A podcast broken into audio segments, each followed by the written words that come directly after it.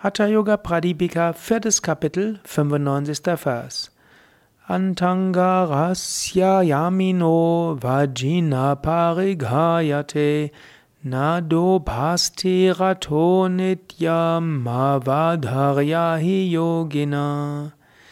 Nada ist wie der Türriegel der Pferdestalltür. Ein Yogi soll beschließen, sich beständig im Hören auf die Nada-Töne zu üben. Es ist eine Übung, auf den inneren Klang sich zu konzentrieren. Und es ist auch eine Übung, du machst einen, wie einen Türriegel zu. Du kannst sagen, jetzt will ich meditieren, Atta-Meditation. Und du sagst, jetzt werde ich mich nicht drum kümmern, was sonst noch da ist. Du kannst dir in der Meditation sagen, Sorgen jetzt momentan nicht. So ähnlich wie ein Pferd wird auch mal rausgehen und wird auch vielleicht auf die Weide gehen und alles Mögliche machen und vielleicht nachts wird das Pferd in den Stall gehen. So ähnlich auch, der Geist geht überall hin, aber er braucht auch mal eine Zeit, wo er nach innen geht.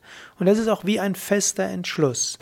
Du triffst den festen Entschluss, jetzt werde ich spirituell praktizieren, jetzt werde ich meditieren und alle anderen Gedanken später. Und wenn dein Geist dir andere Gedanken darbietet, sage, danke lieber Geist, dass du mir Vorschläge machst, aber später oder um ab 8.30 Uhr.